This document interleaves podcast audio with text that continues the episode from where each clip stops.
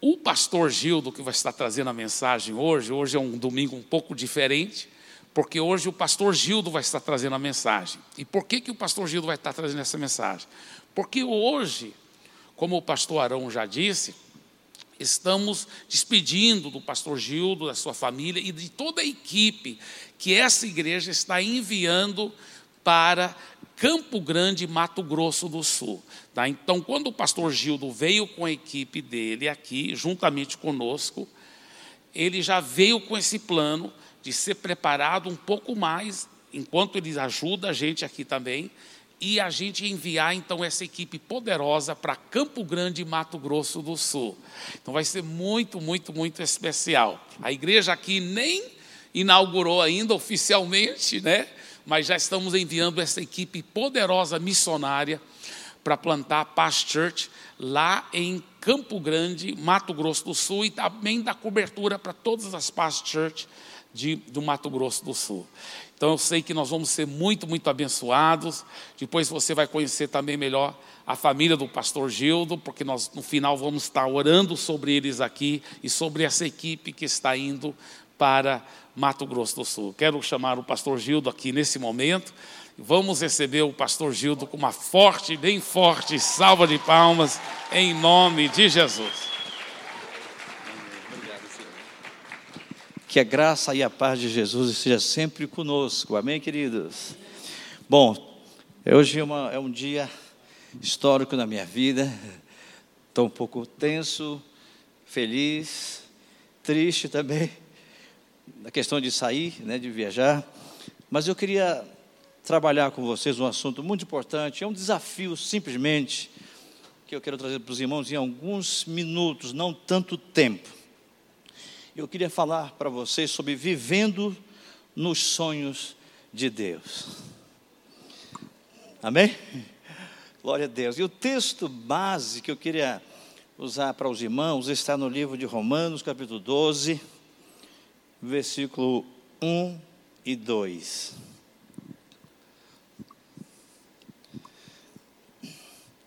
No telão está, que diz assim: Portanto, irmãos, rogo-vos, pelas misericórdias de Deus, que se ofereçam em sacrifício vivo, santo, agradável a Deus.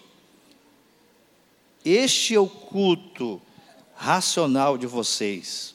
Versículo 2: Não se amodem ao padrão deste mundo, mas transformem-se pela renovação da sua mente para que sejam capazes de experimentar e comprovar a boa, agradável e perfeita vontade de Deus.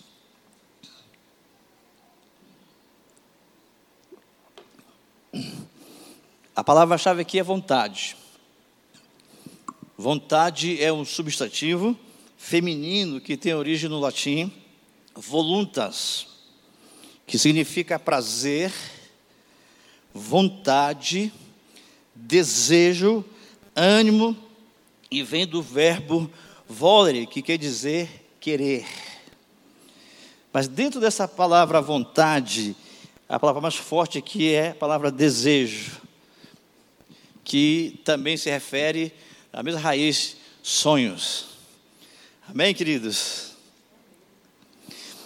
Na verdade, meus amados, nós precisamos saber qual é a vontade de Deus para cada um de nós. Quando eu falo vontade de Deus, eu estou me referindo no âmbito pessoal. Ou qual é o propósito de Deus para mim individualmente, pessoalmente, o que, que Deus quer, o que Deus sonhou, o que, que Deus tem desejado, o que Deus tem sonhado para mim como pessoa. Por exemplo, eu, Gildo, o que, que Deus tem projetado, sonhado para minha vida, eu, Gildo? E quando Paulo escreveu essa vontade, viu, querido? A vontade de Deus, o propósito de Deus para a minha vida é algo que está como fosse guardado em um cofre ali, e para se descobrir, é necessário tomar algumas atitudes muito importantes que eu possa extrair, isso ser revelado a mim.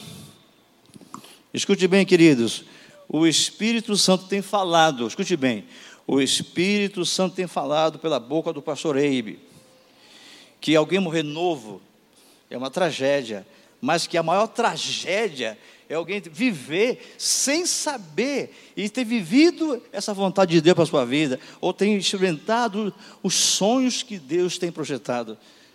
É isso, é impressionante e é muito sério, não é mesmo, pastor Eibe? Então é isso que eu quero relatar nesta manhã para nós, tá bem, queridos? Hoje, para mim, é uma data histórica de muitos anos. Eu estou indo agora para o propósito, o sonho de Deus para mim. Eu lembro que em meados de 80, 81, 82, quando eu vivia no mundo, no pecado, aí Deus trouxe o pastor Eibe Santarém. Aí iniciou uma, uma jornada de conquista para me tirar do pecado, me tirar do mundo. E foi uma caminhada, né, Ibe? Pô, quase, quase um ano, né? E aí eu lembro que o é, pastor Newton Cordeiro, que foi com o pastor Lucas para Santarém, casou com a minha tia. E aí então aproximou nossa família da família Uber, do pastor Lucas, porque aí o pastor Ebe chegou dos Estados Unidos, recém-formado da faculdade, em 81, né, pastor Ebe? Com isso ele começou a nos visitar. E ele me encontrou naquela época. Pelo que eu entendo, ele decidiu de me ajudar e me tirar da lama. E aí ele nem sabia que era um propósito de Deus para tudo que hoje aconteceu, que fazia parte de toda a preparação dele, para tudo que viria mais tarde, né, pastor E eu lembro que havia, havia um retiro que Eibe realizou com jovens, lá numa praia especial em Santarém, chamada Maria José. E ele me convidou e eu fui. Ele fez um apelo, e eu levantei a mão, fui para frente, repeti oração, comecei a caminhar na igreja, mas eu vivia uma vida tão forte na prostituição que eu vivia, e com muitas mulheres que eu vivia, e as mulheres me levaram de volta para o mundo. E o Eibe foi atrás de mim, me trouxe de volta, e reconciliei, mas as mulheres que estavam na minha vida de novo, e aí isso cerca de umas quatro ou cinco vezes. Aí o Abe disse que eu me tornei depois um desviado profissional. mas, ah, irmão, mas lá no meu interior eu queria, eu desejava tanto ser liberto. Mas toda vez que o pastor Abe me encontrava, ele me abraçava, ele dizia para mim, no começo, você vai ser um grande pastor, um homem usado por Deus muito grande. Aí quando foi já, já no final de toda essa, essa tragédia que ele passou para me conquistar para Jesus, aí no final, quando ele me encontrava, ele me abraçava e dizia, você vai ser o pastor de uma grande igreja. Então, em meados de 82, o pastor ficou semeando dentro do meu ser, da minha alma, um sonho que eu sei que era de Deus. Ele, ele sabia que era de Deus, que um dia eu seria pastor de uma grande igreja. Então agora está se cumprindo isso, esse sonho de Deus está Eu estou indo para um sonho que Deus plantou lá em meados de 82. Mas aí, eu lembro que é, depois que eu estava indo numa rua para a praia com duas mulheres, de repente, ir para a praia à noite. De repente eu encontro o pastor Ibe lá, rua chamada Raimundo Fona. De repente o Ibe me viu, saiu correndo de mim e me agarrou. E as mulheres, o que, que é que é? Eu falei, espere um pouquinho, depois eu falo com vocês. Ele abraçou e disse de novo as mesmas palavras. Você vai ser pastor de uma grande igreja. Eu te amo, mãe. Rapaz, naquela noite a coisa entrou mais profundo dentro da minha alma, do meu ser. Aí eu fui para casa, fiquei lá. Eu já estava com muita vergonha do Eibe, tantas vezes ele bateu a cabeça comigo. Aí um dia ele foi lá me visitar à tarde. Aí ele falou com a minha mãe, e a mamãe disse, olha, o Eibe está aí, quer falar com você. Eu estava com muita vergonha, disse, mãe, eu não quero falar com o Eibe agora, não. Não quero falar com ele, mas eu estava com muita vergonha. Mas ele insistiu. Ele já contou a história por aí pelo Brasil. Por que, que ele insistiu?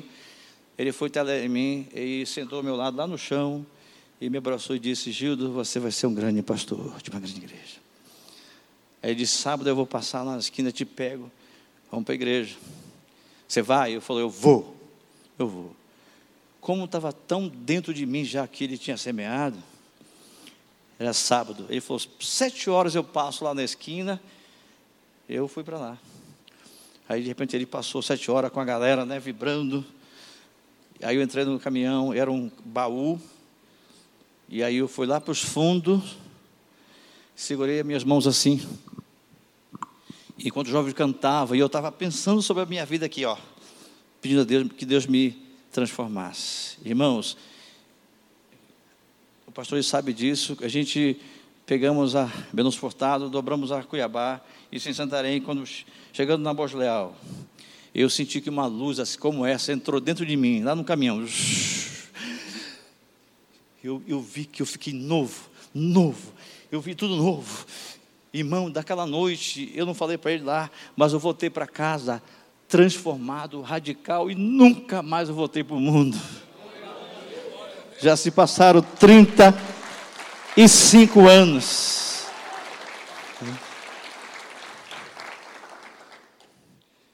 E a trajetória de ir para Fortaleza com o pastor Eibe, né? Ele falou: olha, vocês irão, mas nosso projeto, um dia vocês irão para as capitais. Né? Eu vou lembrar vocês um tempo depois para é, é, pastorear a igreja e fundar a nossa igreja nas capitais. Há um projeto. Então eu vim para Fortaleza e lá fiquei 11 anos com o pastor Eibe. Lá em Fortaleza, depois de buscar muito a Deus, Deus já havia me falado que a vontade dele, o plano dele, o propósito dele era que eu fosse para Campo Grande.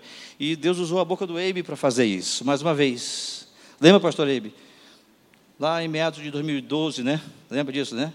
Porque eu tinha plano de ir para Curitiba, mas depois eu senti que o amor se esfriou e o Eibe disse: Olha, mas eu tenho uma cidade, um estado que Deus mandou falar para você. Quando ele falou sobre Campo Grande, meu coração bateu forte. E eu e a Zélia. E desde o começo, querido, da minha vida, da minha trajetória, eu aprendi, o pastor Ivo sempre foi meu discipulador desde o começo, sobre você vivendo os sonhos de Deus, que Deus havia plantado em mim sonhos deles. E tudo isso, esse projeto antes de ação, isso é fruto de o desejo de Deus, é o propósito de Deus.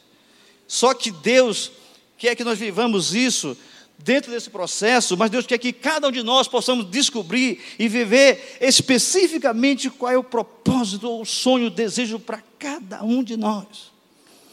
E eu queria trabalhar com você nessa manhã, no possível, tá queridos? Amém? Olha, talvez Deus quer que você seja um empresário bem-sucedido, rico, que vai ajudar muito essa obra, esse projeto.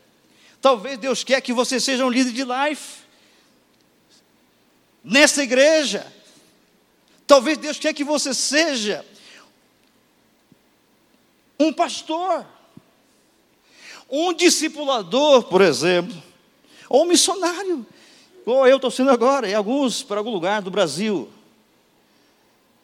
Mas Deus tem a sua vontade específica para cada um de vocês.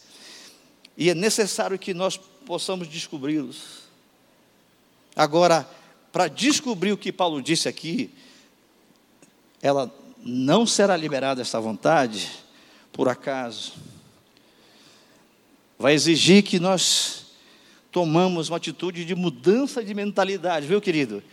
De deixar Deus transformar a nossa mentalidade para que Ele possa revelar, porque é algo muito gostoso, singelo, e como Ele diz que é boa, agradável e perfeita.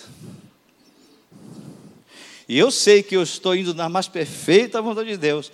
Primeiro, porque Deus tem me mostrado. Segundo, ah, os meus líderes estão me aprovando nisso, estão me enviando. Amém? Eu sei que eu estou dentro do padrão. Eu, eu tenho ainda hoje 55 anos e eu estou indo para esse propósito. É por isso que eu estou bem emocionado, porque eu sei que é histórico para mim, para minha família que está comigo, sabe, esse envio, né? Porque está se cumprindo parte do que Deus já havia falado comigo desde 82 pela boca do pastor Rei. Agora, queridos, para a gente conhecer esse desejo de Deus, desejo ou sonhos ou propósito, vontade de Deus, nós temos que tomar, eu creio, pelo menos dois passos muito importantes, viu, queridos? Para que Ele possa nos liberar e mostrar especificamente. E é claro que 1 Pedro 1, 22 diz: Tendo purificado a vossa alma pela vossa obediência à verdade. Eu queria te mostrar só dois passos, tá bem? Dois segredos que eu aprendi com o pastor Eibe, eu tenho praticado isso, e eu, por isso que eu estou indo nessa direção. E é claro que eu louvo a Deus que, que Deus colocou tanto amor no coração do pastor por mim, que não seria possível esse sonho se ele não tivesse me amado desse jeito. Amém? Primeira atitude, queridos, para que Deus possa liberar essa vontade, para você possa conhecer o propósito, o desejo, o sonho de Deus para a sua vida, é, primeiro, tendo compromisso com Deus. Ter compromisso com Deus. Agora, o que, que é, pastor, que você fala, o que, que significa ter compromisso com Deus? Quais são as implicações de ter compromisso com Deus? Primeira coisa, olha só, é o compromisso de beber da fonte. João 4,14 diz: Aquele, porém, que beber da água que eu lhe der, nunca mais terá sede. Pelo contrário, a água que eu lhe der será nele uma fonte a jorrar para a vida eterna. Jesus é a única fonte da vida. Jesus é a fonte da água da vida. Olha que diz esse versículo tão gostoso em João 7,37. No último dia da grande festa, levantou-se Jesus e clamou: Se alguém tem sede, venha a mim e beba. Ainda João 6,57, a fim de podermos, veja bem, olha só, assim como o Pai que vive me enviou, igualmente eu vivo pelo Pai, também quem de mim se alimenta por meio de mim viverá. Agora, quando eu me refiro beber da fonte, irmão, veja bem, olha aqui para mim algo muito precioso. Jesus é a única fonte. É a única, existe uma só fonte verdadeira, que é Jesus. Agora, essa fonte, Jesus, olha aqui para mim, ela jorra essa fonte ela jorra em quatro dimensões, ou seja, essa, essa fonte nesta terra ela tem quatro saídas. Uma única fonte viva que jorra, tá bem? Que tem quatro bicas que jorram 24 horas por dia em quatro dimensões ou quatro saídas, tá bom? Quem entendeu? Olha que diz Efésios 3, 18, diz, a fim de poderes compreender com todos os santos qual é a largura, o comprimento, a altura e a profundidade. Quatro dimensões, quatro saídas. Primeira saída desta fonte que você pode beber. Amém? é o seu tempo a sós com Deus. Todo cristão, todo crente, todo líder, todo irmão, sabe, querido, ele, ele precisa então estabelecer na sua vida um tempo a sós com Deus. Desde que ele entregou a vida a Jesus, ele pertence a Jesus. E Jesus espera ter um relacionamento profundo com ele de todos os dias. Desde o começo, o Ebe me ensinou, eu lembro até dos primeiros passos que eu teria que ter tempo com Deus, não foi, pastor Ebe? separar tempo com Deus. Muitas vezes ele me levava na casa dele, sentava no canto, eu ficava aqui com a Bíblia, vamos tirar tempo com Deus, Gildo. Tá? E todo dia ele fazia isso comigo. Meus amados, é necessário, sabe por quê? Porque cada vez que você vai tirar tempo com Deus, é uma, a primeira saída da fonte que jorra 24 horas, onde você pode beber, sabendo que você pode se alimentar e aprender e se encher de Jesus. É ou não é? Eu tenho aprendido que é pecado até eu não tirar tempo com Deus. Porque Deus estabeleceu, me amou e morreu por mim para que eu pudesse separar, pelo menos de segunda a sábado, tempo com Ele. Quantas vezes eu fui com o Eibe, pastor Eibe, cara, eu falhei no meu tempo, a sós ontem, né? Eu queria confessar, não foi, Eibe? Eu confessei, eu errei. Sabe por quê, irmão? Porque o Senhor está lá, essa fonte de Jesus que jorra sem parar, e eu posso bebê-la todos os dias. Se eu tenho compromisso com Deus, eu nunca vou rejeitar e deixar de tirar meu tempo, só, nem que seja um pequeno tempo, mas com profunda qualidade. Segunda dimensão, queridos. Deixa eu ler aqui uns textos que daqui rapidinho para os irmãos. Olha que diz Mateus 14, 23, diz: Tendo despedido a multidão, Jesus subiu sozinho ao monte para orar.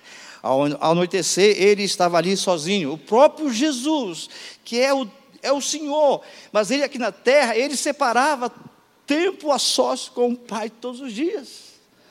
Era necessário isso, porque ele dependia disso. Ainda Mateus 26, 39 diz: e indo um pouco mais adiante, prostrou-se com o rosto em terra e orou. Ainda Atos 9, 10, 9, no dia seguinte, por volta de meio-dia, enquanto eles viajavam e se aproximavam da cidade, Paulo subiu ao terraço para orar. Então veja que é, é, é essa questão de separar tempo com Deus para beber da fonte. Sabe, irmão? É um quem tem compromisso com Deus, ele nunca rejeita isso na sua vida. Ele sabe que é preciso, não é uma questão de religião, é uma questão de necessidade, de vida ou morte. Você separar tempo com Deus. Segunda dimensão da fonte é o culto de celebração, um culto como este aqui agora. Irmãos, culto de celebração é a segunda saída que eu creio que jorra vida.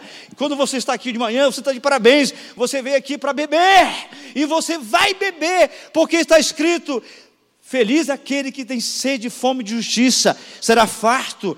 Sabe, irmão, cada culto como esse, o Espírito de Deus tem preparado uma refeição espiritual poderosa para te alimentar. Então, aquele que tem compromisso com Deus, ele nunca falta um culto. Por quê? Porque ele sabe que é a fonte que jorra. Tem gente que diz: Olha, eu, eu vou visitar alguém lá no interior da minha família, amém.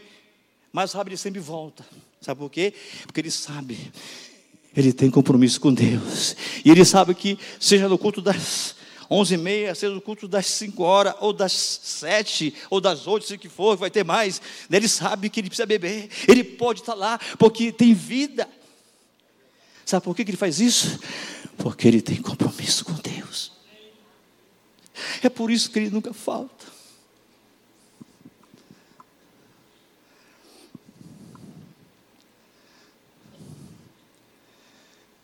Quem tem compromisso com Deus, sempre está na casa de Deus, toda, toda semana. BBB da fonte, que jorra 24 horas, sem parar. Terceira dimensão, terceira saída da bica, é simples, irmãos. É o life group, é a célula. Quem aqui é igreja? Levante a mão. Quem aqui é igreja? Quem é igreja? Essa mesma igreja que está aqui hoje, durante a semana, se multiplica em números menores e vai para as casas. Por que, que eu gosto, amo tanto a célula life? Sabe por quê? Porque ali está a presença de Deus. Olha aqui a minha mentalidade transformada. Eu não vou para a reunião lá só porque vou comer. Ah, porque a igreja tem células. Não. Sabe a mentalidade que eu tenho porque vou lá? Porque eu estou lá para beber. Para beber. Deus está ali, através dos irmãos. Ali é lugar de comunhão, irmão, onde se reparte o pão, por exemplo. O Life é a igreja, é a mesma igreja que está aqui hoje, estará reunida nas casas durante a semana. Por isso ela é fonte de Deus para se beber. Está vendo o que diz Paulo? Tem que haver uma mudança de mentalidade. Eu vou olhar agora o life não como uma reunião simples, uma reunião onde que está cheio de pessoas transformadas, igual eu. Está vendo? E é por isso que eu amo e eu sou apaixonado por isso. O Eibe sabe disso, né, Eibe? Eu sou apaixonado por células.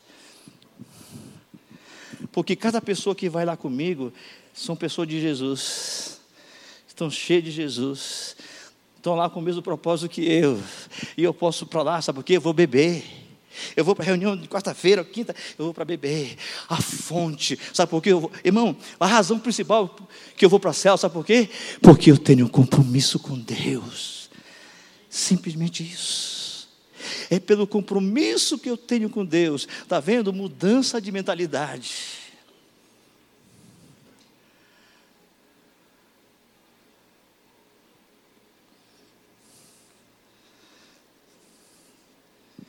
E olha, irmãos, não, nós vamos invadir São Paulo com céus, com life em todo lugar. Porque são life que manifestam a presença de Deus. Quarta dimensão, querido, e quarta saída. O discipulado um a um é a quarta dimensão. Eu, pessoalmente, Gildo, tenho o discipulado como uma fonte de Deus para me aprender, para me beber. Eu, Gildo, vejo o discipulado para mim, que a boca dos meus líderes, para mim, é boca de Deus. Por isso eu tenho compromisso. Eu tenho compromisso com o discipulado porque eu sei que eu tenho compromisso com Deus. Eu vou repetir: a boca dos meus líderes, para mim, é boca de Deus. Eu não sou bobo. Se está jorrando ali, se jorra a vida, eu vou para beber. Eu bebo. Eu lembro que quantas horas, horas e horas com o pastor, horas e horas durante esses anos, ele muitas vezes me ajudando, me ensinando, às vezes me corrigindo, mas tudo foi muito proveitoso para a minha vida. Eu amo isso. Amo isso. Amém? Então, a primeira atitude é compromisso com Deus. Quando eu me refiro nisso, eu me refiro a você beber da fonte. E a fonte jorra em quatro dimensões, ou quatro saídas. Primeiro, tempo a sós com Deus. Segundo, culto. Terceiro, life, célula. E, e quarto, discipulado. Está vendo que é uma mudança de mentalidade completamente aqui diferente, transformada aqui? Sabe, queridos? Eu tenho certeza que Deus vai liberar a vontade, o propósito, o desejo, os sonhos dele para alguém que tem compromisso com ele. Ele nunca vai liberar se a pessoa não tem compromisso com ele. E eu sei que, eu sei que vocês têm compromisso com Deus. Com certeza vocês têm. Tá bem? Segunda atitude que eu acho que é importante, irmão. Vamos lá. Primeiro, compromisso com. Segundo, compromisso com as coisas de Deus. Olha que diz Atos 16, 9 e 10.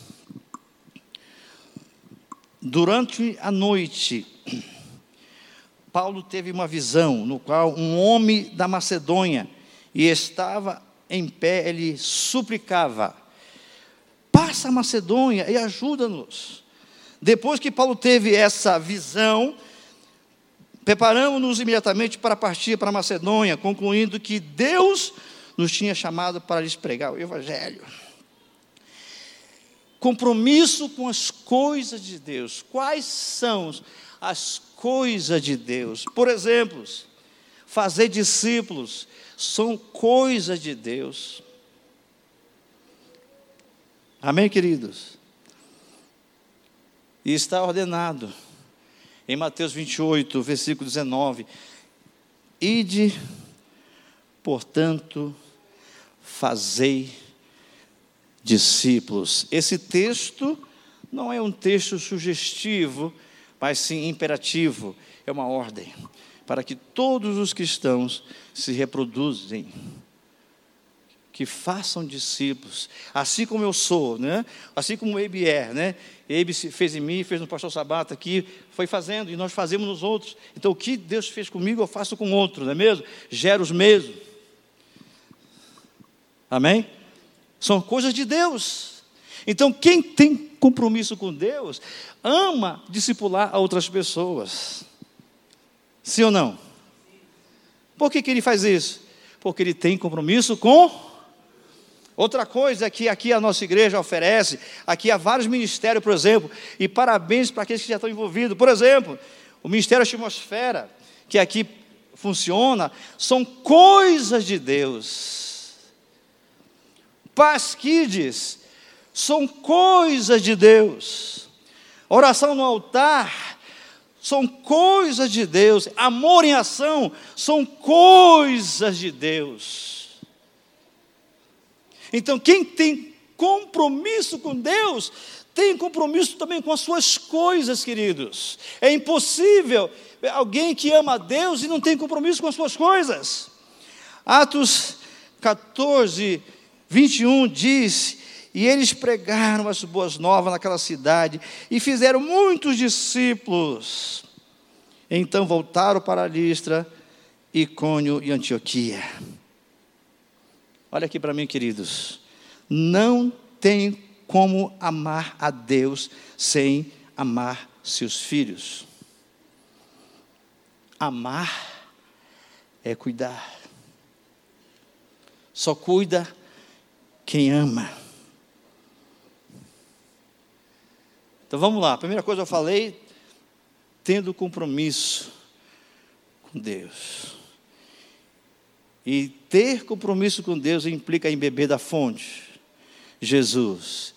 E essa fonte, Jesus, jorra em quatro dimensões. Segundo, ter compromisso com as coisas de Deus. Eu gosto muito do que Paulo disse, escreveu em Atos 20 e 24, ele disse: Porém, em nada considero a vida preciosa a mim mesmo, contanto que complete a minha carreira e o ministério que recebi do Senhor Jesus, para testemunhar o Evangelho da graça de Deus E agora eu estou aqui para despedir de vocês, porque eu estou indo para os sonhos que Deus projetou para mim.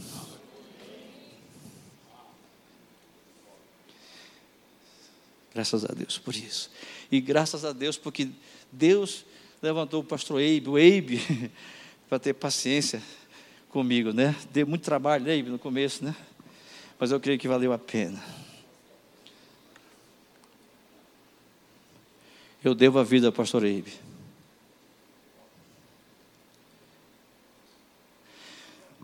Queridos, vou repetir o que eu falei aqui a princípio, que Deus usou a boca do Eibe para falar. Eu sei que foi o Espírito Santo que usou a boca dele para falar. Ele, ele disse, e eu notei, que uma pessoa que morre cedo, é uma tragédia morrer cedo, é claro. Mas a maior tragédia é alguém viver e nunca descobrir os sonhos, o desejo, o propósito de Deus para a sua vida. Cabe a você descobrir. Ele não vai te mostrar só por mostrar.